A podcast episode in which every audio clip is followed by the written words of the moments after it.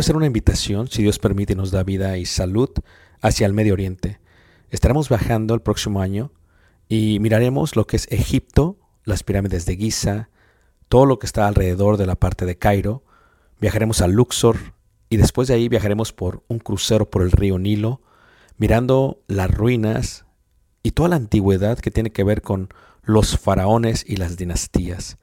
Después de ello tomaremos los desiertos, a través de lo que los israelitas pudiesen ver y lo muestra la escritura, tanto en el libro de Números como en el libro de Éxodo, y miraremos y llegaremos hasta el monte Sinaí, después subiremos el monte Sinaí, si Dios permite lo escalaremos y miraremos el amanecer.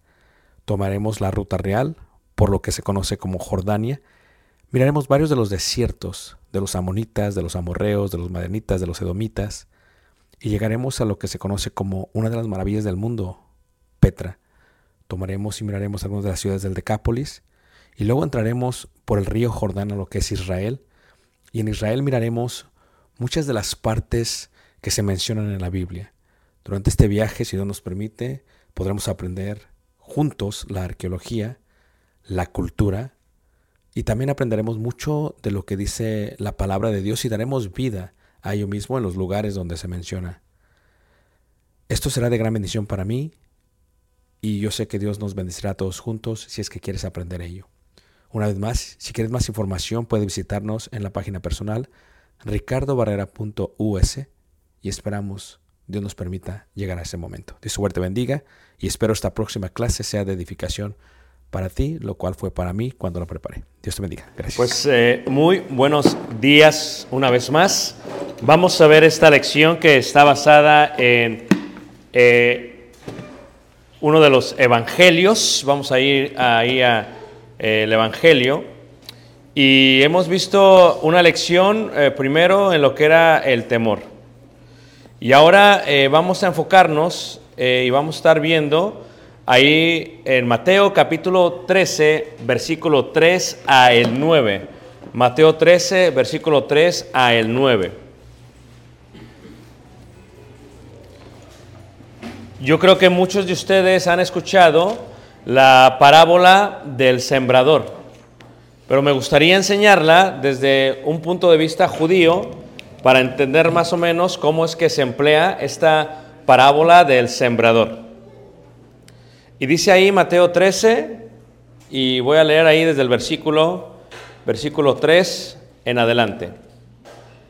Y habló muchas cosas por parábolas, diciendo, he aquí el sembrador salió a sembrar, Y mientras sembraba, parte de la semilla cayó junto al camino, y vinieron las aves y la comieron, y parte cayó en pedregales, donde no había mucha tierra, y brotó pronto, porque no tenía profundidad de tierra. Pero salido el sol, se quemó, y porque no tenía raíz, se secó. Y parte cayó entre espinos, y los espinos crecieron y la ahogaron.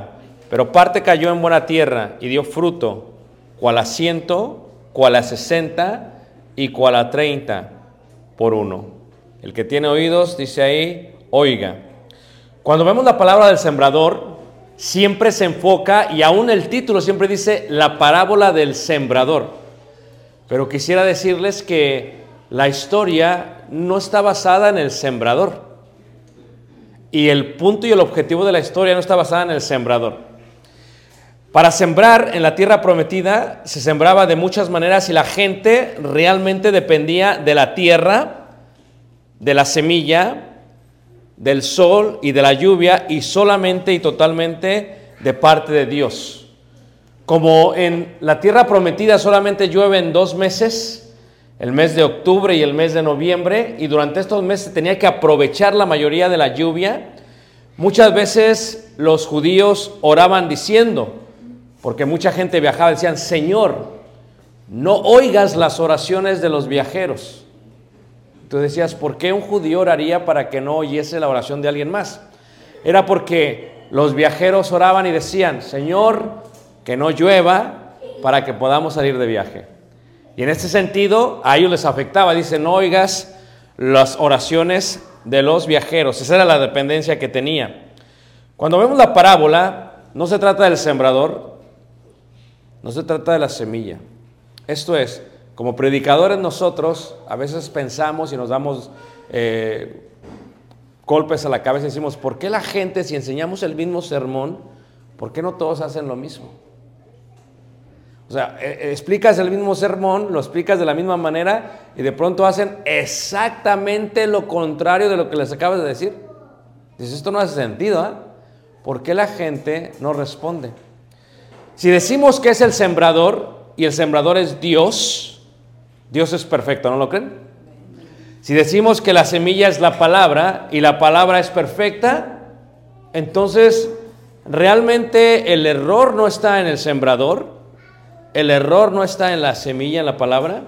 ¿Dónde se encuentra el defecto? Ah, en la tierra. Y es el punto que tenemos que ver.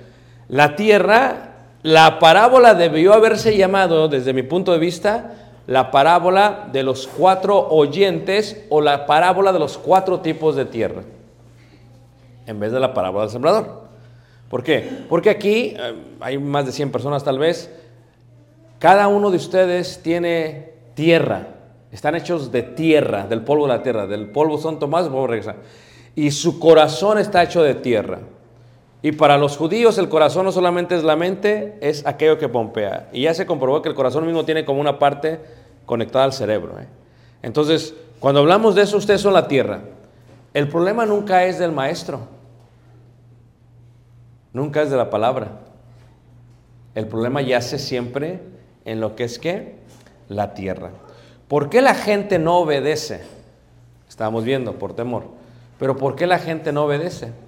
Eh, si tú nos visitas a la iglesia a la cual yo sirvo, ya no le llamamos a el auditorio auditorio, porque realmente es un mal nombre.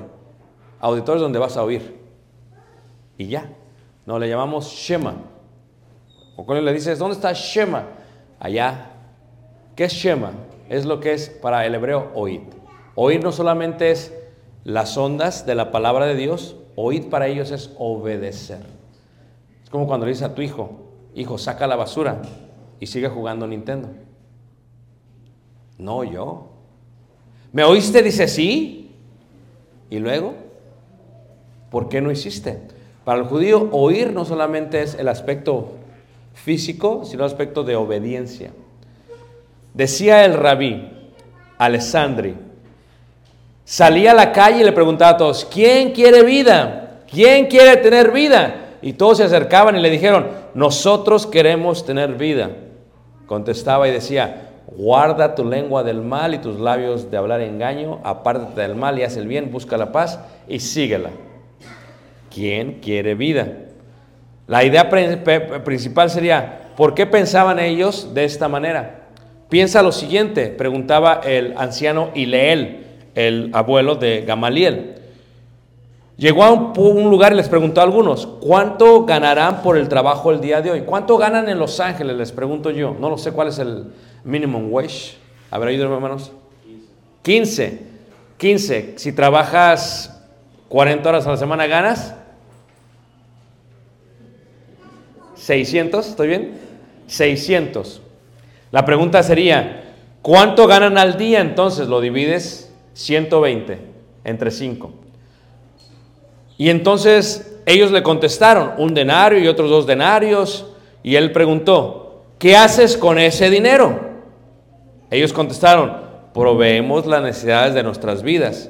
Y les dijo, ¿por qué no vienen conmigo entonces para que oigan la ley de Dios? O sea, ¿qué haces con el dinero que ganas? Compramos los víveres, la, despensa y todo. Ok, eso es lo que tú haces. Dice el anciano, vengan conmigo. Tú lo haces para sobrevivir. Lo que yo les voy a enseñar les va a dar vida y les va a dar vida eterna. O sea, la ley de Dios da más vida que el propio trabajo en el cual trabajamos.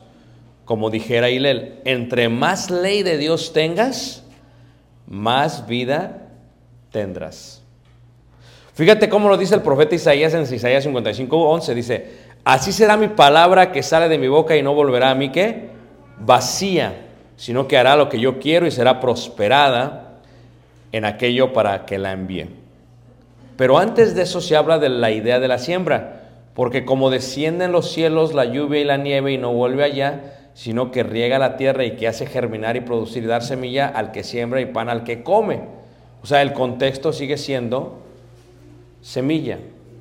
Hermanos, cuando ustedes oyen palabra de Dios, ¿qué falta para que obedezcan? Temor. Pero ¿por qué no obedecen?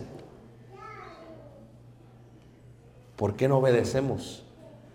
No obedecemos porque tenemos cuatro tipos de corazón, cuatro tipos de tierra. ¿Cuál eres tú? ¿Ok? ¿Cuál eres tú? Lo pongo de otra manera si está bien con ustedes. Algunos de ustedes aprenden rápido, pero pierden rápidamente. Por lo tanto, su ganancia es totalmente una pérdida.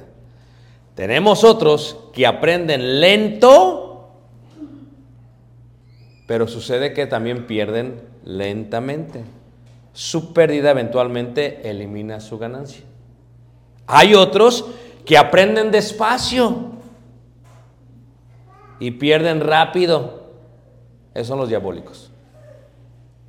Son como dicen en el béisbol, ni picha, ni cacha, ni deja qué. Pero habrá unos que aprenden rápido y pierden qué? Lentamente. ¿Qué tipo de tierra eres tú? ¿Por qué se nos hace difícil aprender? Mario, ¿qué crees que sea tan difícil que podamos aprender? Vamos a verlo de otra manera, si está bien con ustedes. ¿Todos están, me están siguiendo, hermanos? ¿Están aquí todos? Hay, decía el filósofo Filo de Alejandría, hay cuatro tipos de hijos. Los padres tuvieron cuatro tipos de hijos, dice. El primero, obediente a los dos. El segundo, no obedecía a ninguno. A ver, hagamos un eh, ejercicio. Y si están sus hijos aquí, no se sientan mal, muchachos, ¿ok? ¿Quién tuvo hijos que no obedecía a los dos? Levante la mano. El segundo, obediente a los dos, levante la mano. Oh, wow. El tercero, devoto al Padre, le escuchaba todo lo que decía, pero no hacía caso de lo que decía la madre. El cuarto, hace caso y devoto a la madre, pero no al Padre. Fíjense qué concepto tan interesante. Por lo tanto, el primer hijo que es obediente a los dos tendrá en su mano la victoria ante todo lo que hace. El segundo hijo que no hace caso a ninguno de los dos será un fracaso. Y lo acompañará la destrucción. El tercero y cuarto pedirán y se quejarán por recibir un premio. Uno el segundo, el otro el tercero. El segundo lugar será aquel que obedece al Padre. El tercero, aquel que obedece a la madre. Levanta la mano, ¿quién me entendió? Vamos, se lo explico mejor. Cuando una persona solamente obedece al padre y no a la madre, queda en segundo lugar. Eso es cierto, hermanos. Y dicen las mamás solteras, no se vale, hermano, totalmente. Y dicen las mamás, no se vale, hermanos, totalmente. Porque como padres estamos diseñados a enseñar en forma distinta a nuestros hijos. Como padres, fíjate tú, viene el niño y le pegaron en la casa, en la escuela, perdón. Llega y le pegaron. Y le dice el niño a, la mamá, me pegaron, mamá. Y la mamá, ¿qué hace? Ay, mijito, y lo abraza. Y, ¿A poco no, manos? Viene el niño de la escuela, le pegaron. En vez de encontrar a la mamá, le encuentra al papá. Papá, me pegaron. ¿Cuándo ves que un padre diga, ay, mijito, pobrecito? No. ¿Y usted qué hizo? ¿Y usted qué hizo? Le dice. Y el próximo día le dice, si te dejas, te va a ir más mal conmigo. Si te vuelven a pegar, ahora te pego qué? Yo. ¿Qué hijo va a quedar en segundo o tercer lugar? hermanos? Los hijos necesitan esa parte varonil. A veces las mamás, no seas duro con tu hijo, es que tú no entiendes. Pero por otro lado, si obedecen solamente a la madre, es distinto. ¿Por qué quedan en tercer lugar, hermanos?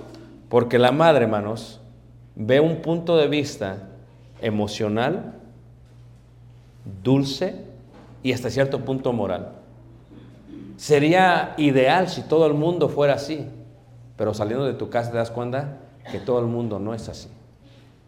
Por eso quedaría en tercer lugar. Les voy a preguntar, hermanos, ¿qué tipo de hijos fueron ustedes? Vamos a ser honestos. Estamos en clase. Amén. ¿Qué tipo de hijo fue usted? Hermano Mario, ¿qué tipo de hijo fue usted? La verdad.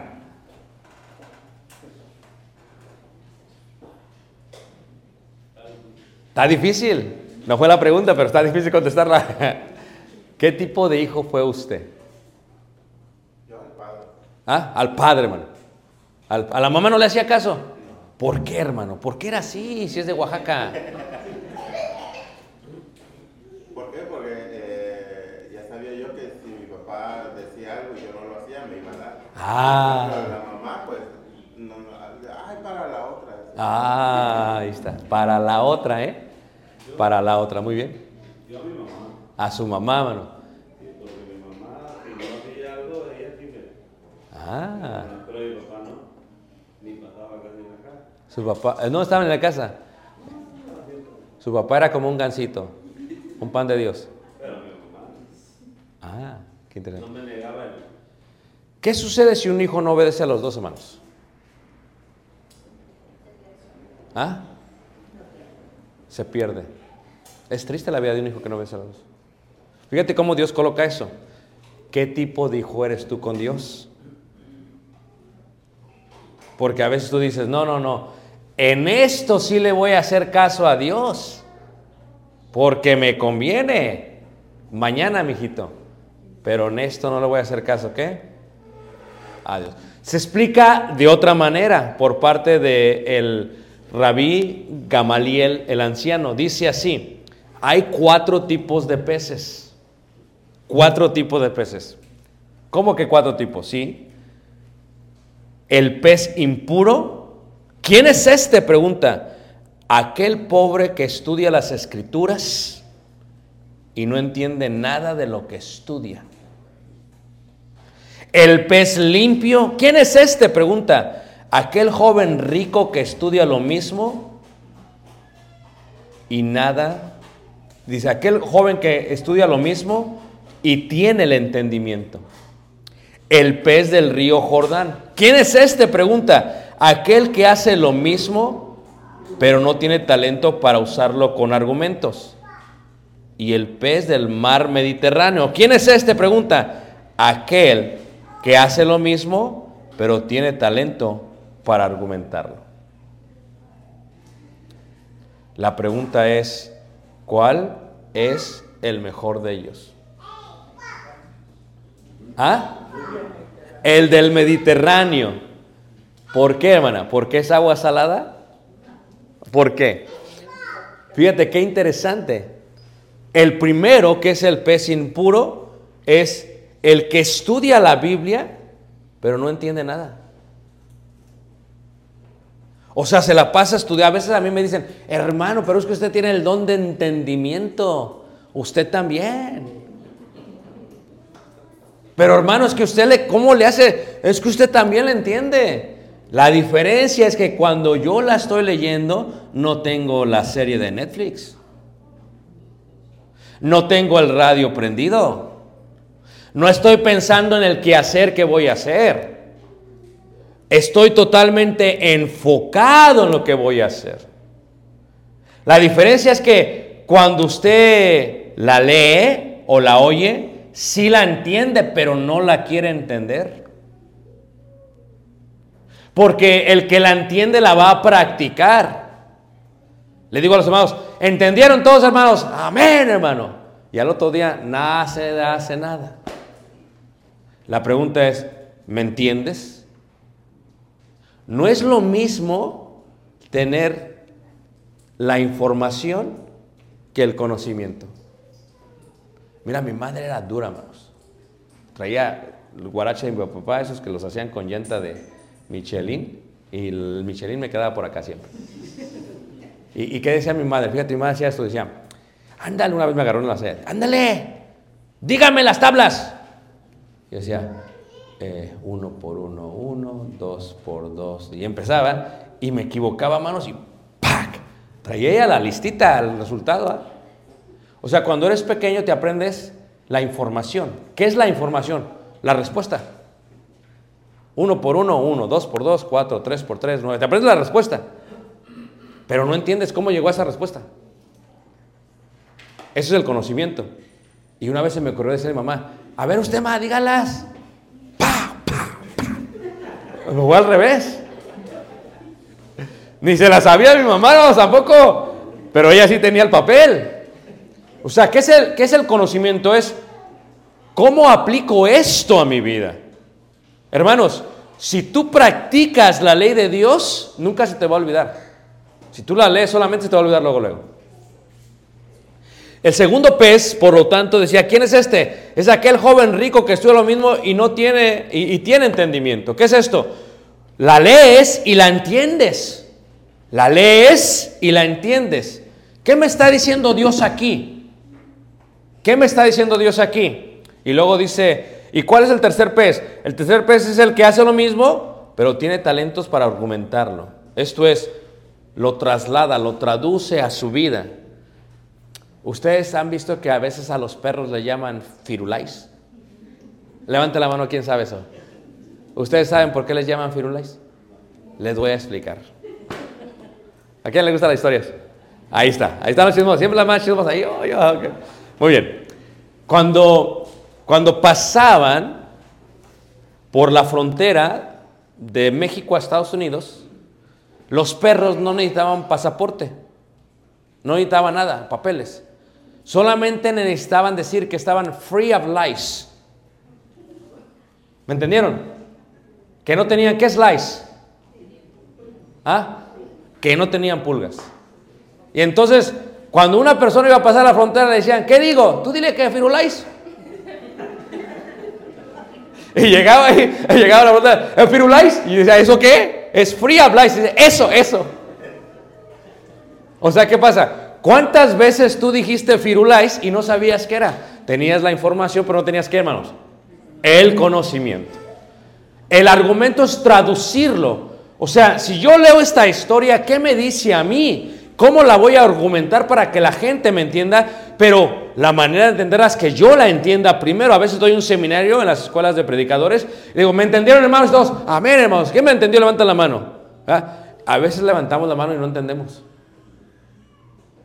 A ver, ¿quién, quién me entendió y todos? Y luego al final dice, hermano, ¿me podría volver a explicar? Dije, "Si ¿Me levantaste la mano?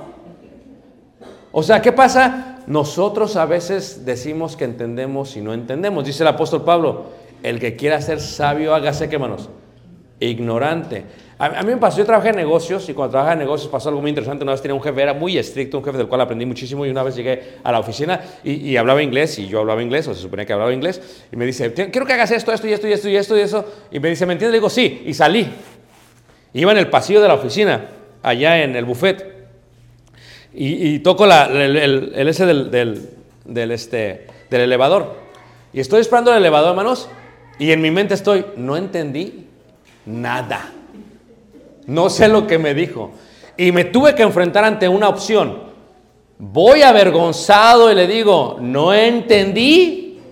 O voy y hago lo que pienso que entendí. Y luego me va a ver peor.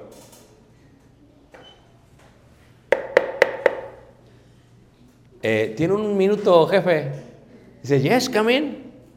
Le dije, me no speak English. I did not understand. Le dije, explícamelo. Y aprendí ese día, hermanos, que es mejor preguntar hasta entender y hacerlo bien que irme y quedar mal. Esta persona decidió no regresar a preguntar. Se fue. Y el último es el más importante, el del mar Mediterráneo. ¿Cuál es la diferencia? Una es mar salada, otra es, mar, es, es agua dulce y los otros son agua, agua, agua inmunda. ¿Por qué es mejor? Porque este, dice, el del Mediterráneo, hacía eficaz las disciplinas del estudio de la palabra de Dios entrando en una crítica constructiva y discusión de análisis. Otros son maestros en el tema, pero no pueden resolver los problemas de la vida. Este dijo, voy a aprender para mí. Levanta la mano quien me sigue, hermanos. ¿Qué tipo de tierra es? Lo explico con otra, otras historias, ¿está bien? Había cuatro tipos de recipientes. A mí una vez yo quería cocinar y dije voy a cocinar porque quería entender las hermanas y decidí aprender 40 platillos en 40 días. Y a mi esposa pues feliz, ¿no? Le hacía esto y le hice un montón de cosas y algunas me quedaron bien, algunas me quedaron mal. Y cuando estaba en la cocina, una de las cosas que me sorprendió fue que, que yo pues nunca había estado en la cocina, o sea, sí había estado, pero no había estado. O sea, había estado, pero nunca había abierto. Y sí había abierto, pero nunca había lo que había. Y lo abrí y empecé a ver todos los tipos, hermanos, de, de recipientes que había para la cocina. Y yo decía, cuando veía un colador, decía, ¿por qué hay un colador para cosas finas? Y uno, o sea, no lo entendía. Decía, ¿para qué quiere mi mujer tanto si es lo mismo? Ya que cociné, supe para qué era. Hay cuatro tipos de recipientes o coladores. ¿Saben qué es un colador, verdad? Hay cuatro cualidades en aquellos que se sientan a los pies de un maestro. Unos son como una esponja, otros son como un embudo, otros como un colador y otros como un tamiz sedazo, que es un colador pero fino. Por lo tanto, es de estima que se compare a una esponja o a un tamiz. Pues el embudo lo deja entrar por un lado, pero lo deja salir por el otro. ¿Qué es lo que tiene el embudo, hermanos? Una garganta grande y una pequeña. Y entonces está uno predicando aquí la palabra de Dios y el hermano está escuchando y amén, hermano, gloria a Dios. entra por acá y ¡fum! sale por el otro lado. Esos son los del embudo. ¿Ah? Número dos. Pero luego también está no solamente el del embudo, está un colador, el cual deja pasar el vino, pero retiene el pozo. ¿Qué indica esto, hermanos? Dejamos pasar solamente lo que nos conviene. Eso sí predica, hermano, eso sí me gusta. Dele, denos ahí. Pero ¿qué pasa cuando nos da por donde no nos gusta? Fíjate, como predicador estamos viendo a los oyentes Y cuando el oyente empieza así, "Ah, está así, así viéndote primero como calculando, ¿eh? Y luego ya cuando empieza a tocar el tema le hace. Y tú te quedas, pa-?" A veces sabes cómo le hacen, le hacen. Ah, con la pandemia había cubrebocas, ¿a poco no? Y a veces la ponen así y se dormían mejor. A veces dicen, cuando te bajes, te va a ir en feria. ¿Cuál es la idea, hermanos? La idea es que a veces solamente queremos retener lo que nos gusta y no lo que nos, nos gusta, hermanos. ¿Saben cómo es esto, hermanos? Esto es como cuando uno come alimentos con los niños. Fíjate, viene el niño, fíjate, bien inteligentes. Tengo hambre. Le das unas verduras. Eso no quiero. Entonces no tienes hambre. Oh, no, no, yo lo que quiero son chicken nuggets. Dice la Yaritza y su esencia. Puro chicken nuggets. ¿Por qué dice chicken nuggets? ¿A poco no? Tú lo llevas al McDonald's y se lo come todo. Tú le das verduras y no se lo come todo. Hermano, ¿sabes qué? Somos bien convenencieros. Aún convenencieros con la palabra ¿qué? De Dios. Danos lo que nos gusta, pero no nos des lo que no nos gusta. Sin embargo, había uno que es como el tamiz. ¿Y qué es el tamiz, hermanos? Deja el salvado, pero deja pasar solamente la arena ¿qué? Fina. Por tanto, el peor de ellos es aquel que es como un embudo, pues oye, pero deja ir todo lo que escuchó. El mejor de ellos es el tamiz. O sea, el que hace fino, el colador finito. ¿Por qué? Porque este retiene la mejor enseñanza. Estos, este, ¿qué es lo que hace cuando está haciendo con ese, con el tamiz? Hasta la armada le pega, ¿sí a poco no? Hace la salsa en el caldo, en la mo- mole de olla y le pega, ¿sí a poco no? Y tiene que salir toda la esencia. Está haciendo un pastel y la azúcar. ¿A poco no? Así hazle, mijito, cuando estás en la iglesia. Para que pase. Para que, de veras, para que, muévele, muévele. ¿Por qué? Porque no nos gusta, hermanos, pero el problema, reiteramos, no es la palabra, el problema somos nosotros. Pero cuando regresamos, hermanos, literalmente a la Biblia, tenemos que entender que en la Biblia hay varios tipos de corazones. Por ejemplo, cuando lo explica, ahí la clave, si leemos ahí Mateo capítulo 13, dice ahí en el versículo, versículo 11, él respondiendo les dijo, porque a vosotros os es dado saber los misterios del reino de los cielos, mas a ellos no les es dado, porque a cualquiera que tiene se le dará y tendrá más, pero el que no tiene, aún lo que tiene le será quitado. Por eso les habló por parábolas, porque viendo no veían y oyendo no oyen ni entienden, de manera que se cumplió en ellos la profecía de Isaías que dijo, de oído oiréis y no entenderéis, y viendo veréis y no percibiréis, porque el corazón de este pueblo sea que engrosado. Yo trabajé cerca y había una carnicería. Aquí ya te dan todo limpio en la tienda, pero en México ves la carnicería. Y teníamos un perro y el perro era un- una mezcla de, de boxer con bulldog. Era un perro así bravo, feo. ¿Y qué pasaba? Cuando íbamos a la tienda, cuando íbamos a la carnicería, le dábamos pura grosura. ¿Qué es lo que hace el carnicero? Agarra la piel, hermanos, agarra la carne y el gordito se lo quema, hermanos, se lo quita. Porque ¿a quién le gusta hacer carne asada? Hay carne asada, pero cuando tiene mucha grosura, hermanos, un poquito sí, pero mucha, no. Y toda la grosura iba para mi chaco, para el perro. Pero para nosotros iba la carne buena. ¿Qué pasa? Nuestro corazón, a veces ponemos, es más, cuando tú estás cortando el bistec, si tiene grosura, le batallas. No puedes cortar, no pasa. ¿Es por qué no pasa? A veces nuestro corazón está engrosado, está lleno de grasa. No lo digo en forma literal, a lo mejor también en forma literal, pero estoy diciendo en forma espiritual. Está engrosado. O sea, desde el momento que tú vienes a la iglesia, no vienes a oír. No vienes a oír. O sea, tu corazón ya está engrosado. Vienes, te- tienes ojos, ves los versículos. Tienes oído, oyes la palabra, pero no entiendes.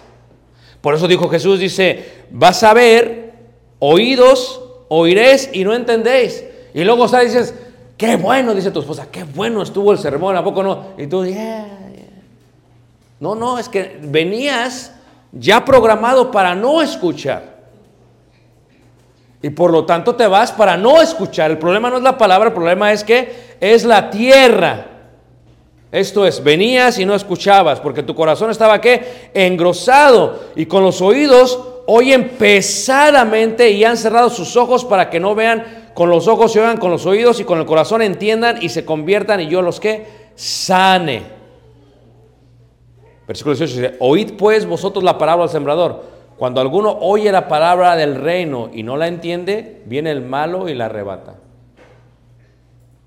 O sea, no importa, escucha lo que te voy a decir, esto es clave, hermanos, ¿ok? No importa cuántas Biblias le compres a tu hijo. Le puedes comprar la mejor versión, la mejor presentación, lo más caro. Puede ser que sea un pez del río Jordán.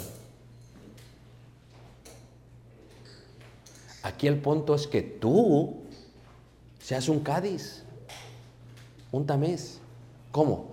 Que tú entiendas con detalle la palabra de Dios y que sin que tu hijo, me dice mi esposa, hablé con ella ayer, me dice, no, mi amor, tú llegas hoy en la noche y tú descansas, mañana tomas el día libre, no te preocupes, yo ni de mujer, mañana no, no, yo llevo a Caleb, no, no, te descansas, yo, te- no, no, yo, porque yo, yo hago del desayuno todas las mañanas, ok, para mi hijo y para mi esposa.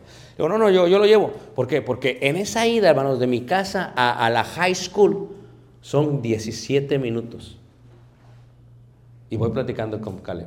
Mira, no le tengo que decir los versículos. Se los digo digeridos. Bienaventurado el varón que no anduvo en consejo de malos, ni en camino de pecadores, ni en silla de escalones se sentó. No le digo así. Se lo doy, mira, shh, bien filtrado. Oye, mi hijo, si te mandan un texto o te mandan algo, eso es malo, un mal consejo, pon atención. O sea, le estoy dando los versículos, estoy dándole la palabra de Dios. Y la palabra de Dios nunca viene, ¿qué? Vacía. Y le preguntas, oye, ¿me entendiste? Sí, pa. Porque me dijo, ay, pa, no te vayas a enojar, si me mandan. Porque yo le dije, si te llega un texto con grosería, lo, luego, luego lo vamos a. Ay, pa, es que si me llega es que hay en el equipo, le digo, ok. Pero lo escucho y le digo, lo aplico, lo escucho, lo aplico, lo escucho, lo aplico, lo escucho, lo aplico. Tienes que aplicarlo, hermanos. O sea, ¿qué pasa? No es la Biblia el o cara que salga. Es el argumento y la aplicación lo que va a hacer que haga sentido a ellos, hermanos. Muchos de nuestros hijos tienen la información, pero no tienen el conocimiento. Le explica la historia de Noé, esto. Le explica la de Abraham, esto. No se trata solamente de saber la historia, sino de aplicarla a tu vida. ¿Cómo tiene que ver esta historia en mi vida? ¿Cómo la puedo aplicar en mi vida? ¿Y cómo puedo asegurarme que la, la semilla sea- siempre viene en mi vida? Es el concepto de la parábola, hermanos. El problema nunca es el sembrador.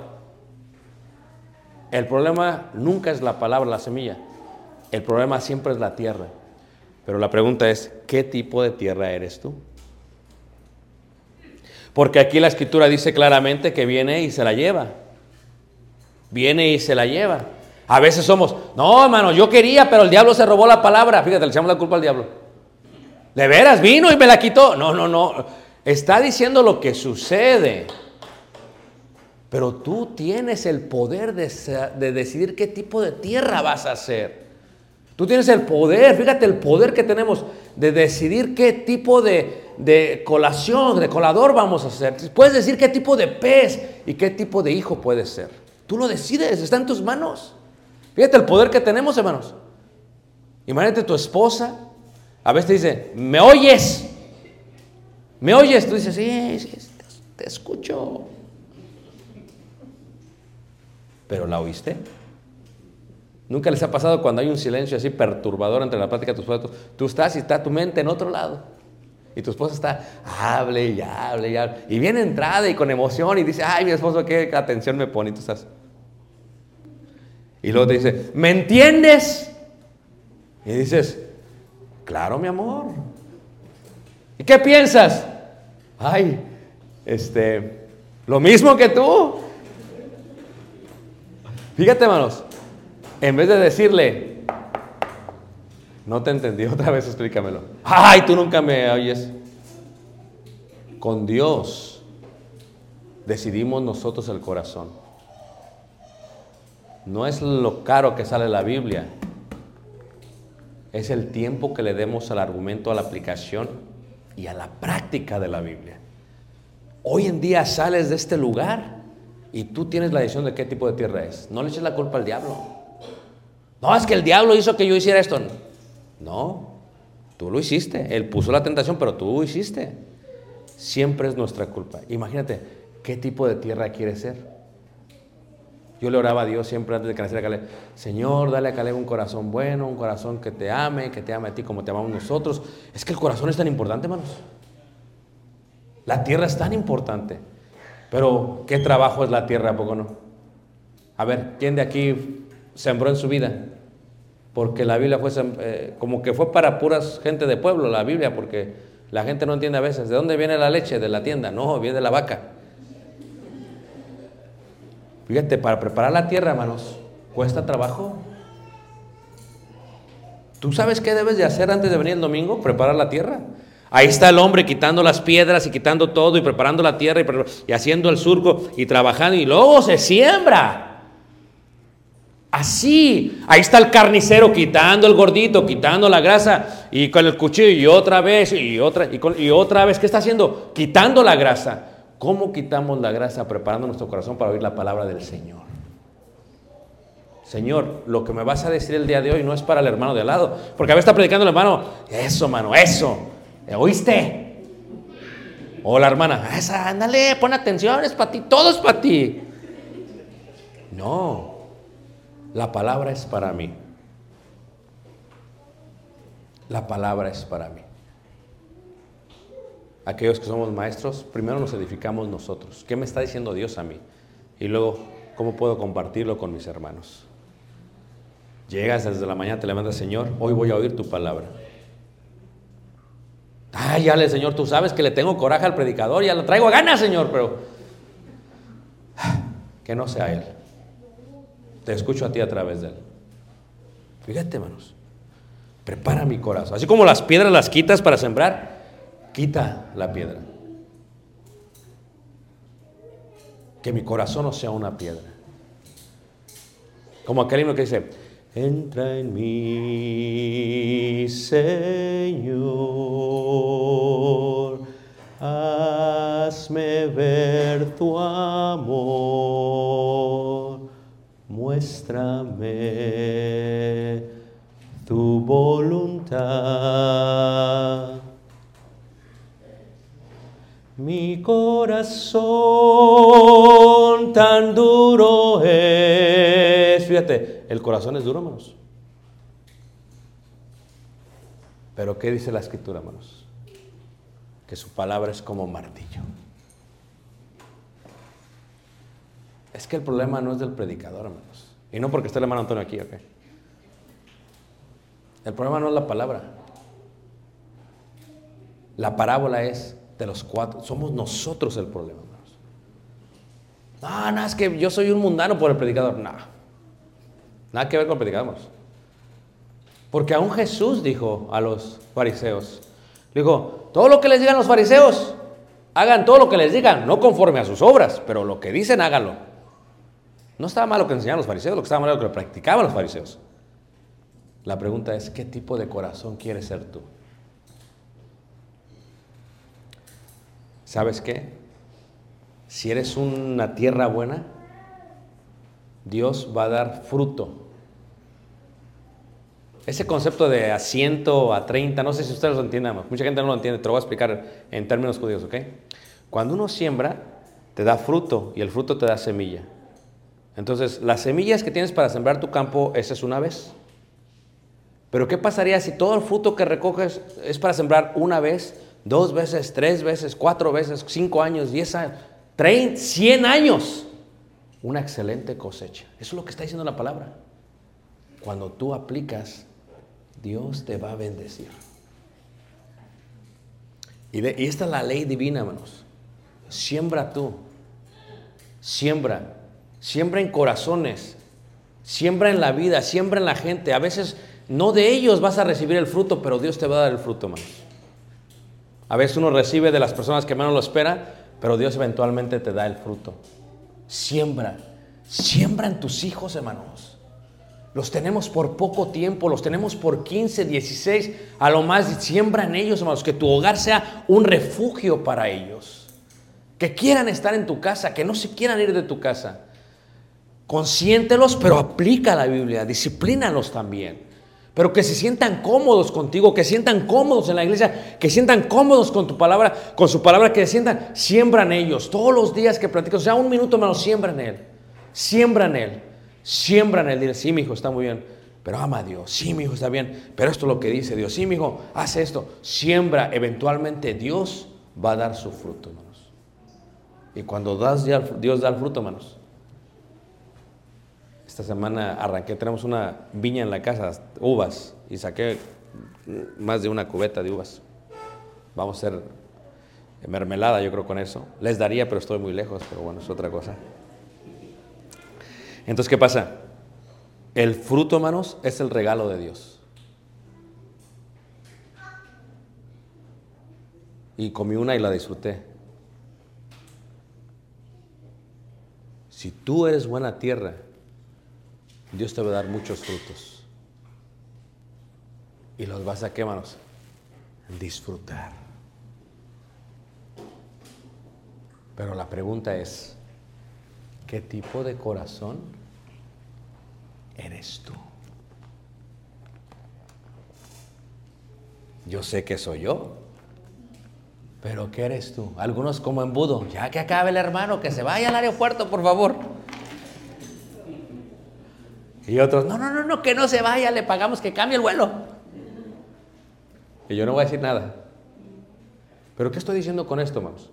Tú decides. Decide ser buena tierra. Decide que tus hijos sean buena tierra. Quítales la grosura. A veces vamos en el carro y vamos hablando mal de los hermanos. Quítales la grosura. Les hace daño. Con Calé no hablaba inglés antes, pues ahí no, en inglés hablando los hermanos, pero empezó a hablar inglés. Era en el carro, vamos platicando cosas positivas. Y cuando de pronto sale que, que porque si dan ganas, ¿a poco no? A veces de devorarte al hermano o a la hermana como un, un buitre. No, es que me da un coraje. El que quiera ver buenos días, refrene su lengua. Tú no digas nada. En lo privado, ¿sabes que mi amor esto y esto y esto? Porque te escuchan y le agarran más coraje a los hermanos que el que traes tú. Cuidado. Que Dios entre en nuestro corazón. Te invito esta mañana. Sé buena tierra, hermanos. Que aunque no nos volvamos a ver, des mucho fruto y que tu familia disfrute del fruto que da la tierra. Que des no solamente a 30, sino a ciento y aún más allá, porque así es Dios. Es la regla de la agricultura. Tú siembras y el Señor te lo va a dar. Dios los bendiga y les guarde. Los amamos entrañablemente. Vamos a pasar lugar a nuestro hermano que va a continuar. Dios los bendiga. ¿Quién sigue más? Eh, Eva.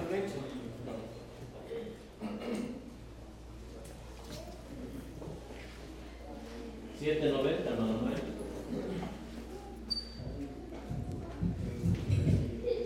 ¿Se quiere tirar un poco, hermanos, amigos? Estemos de pie.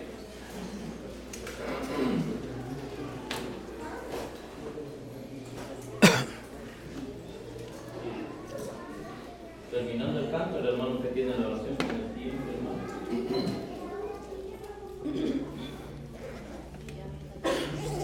Cantamos. Hay una historia